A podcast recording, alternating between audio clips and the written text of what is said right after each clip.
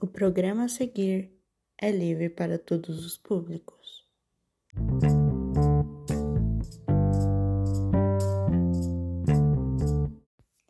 Olá, aqui quem fala é Carolina Malha e o assunto de hoje é Bacias hidrográficas e questões hídricas.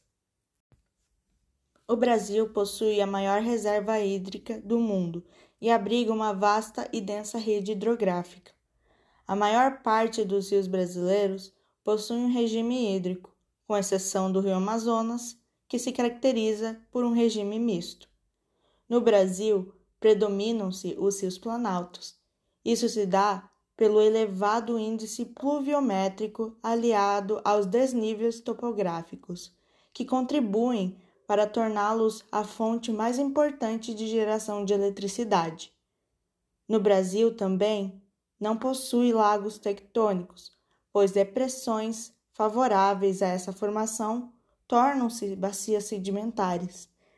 E o mais importante, a rede hidrográfica do Brasil ela é proveniente de três centros dispersos de água, sendo elas Cordilheira dos Andes, Planalto das Guianas e o Planalto Central.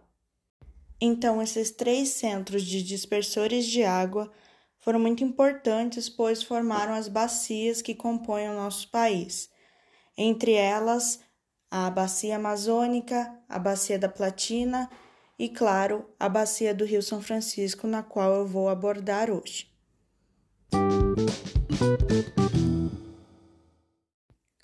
O Rio São Francisco nasce na Serra da Canastra, mais precisamente em Minas Gerais, e vai atravessando os estados da Bahia, Pernambuco, Alagoas e Sergipe. A calha do Rio São Francisco está situada na Depressão São Franciscana, entre os terrenos cristalinos e os planaltos sedimentares. O Rio São Francisco possui acentuados declives em seu leito, apresentando assim grande potencial energético, o que possibilita uma produção de hidrelétrica que abastece tanto a região sudeste como a nordeste, como usinas de Sobradinho e Paulo Afonso. Devemos lembrar que o Rio São Francisco não é importante só pela produção de energia elétrica, ele possibilita a sobrevivência da população ribeirinha de baixa renda, a irrigação em pequenas propriedades e a criação de gado. Transposições das Águas do Rio São Francisco foi um projeto lançado pelo ministro da Integração Nacional, Ciro Gomes, com intenção de sanar a deficiência hídrica na região Nordeste, para as áreas mais áridas e secas.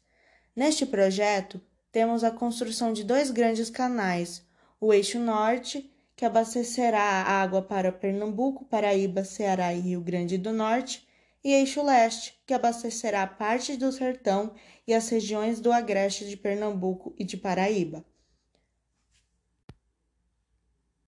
As polêmicas a respeito do projeto de transposição do Rio São Francisco são grandes, como, por exemplo, o dinheiro gasto, na qual o valor estimado é de 12 bilhões de reais, e isso está sendo comparado como uma transamazônica hídrica, porque além de demandar muito dinheiro e muito investimento, há também a falta de suprimento por parte das populações nas regiões mais áridas e secas. Lembrando que esse projeto ele só foi levado em conta porque de um tempo para cá a bacia do Rio São Francisco vem sofrendo degradações com sérios impactos sobre suas águas, e os principais responsáveis são os garimpos e as barragens hidrelétricas, que desviam os leitos dos rios, reduzem a vazão e alteram a intensidade e a época das enchentes. Esse programa foi escrito e editado por mim, Carolina Malha. Tchau e até a próxima!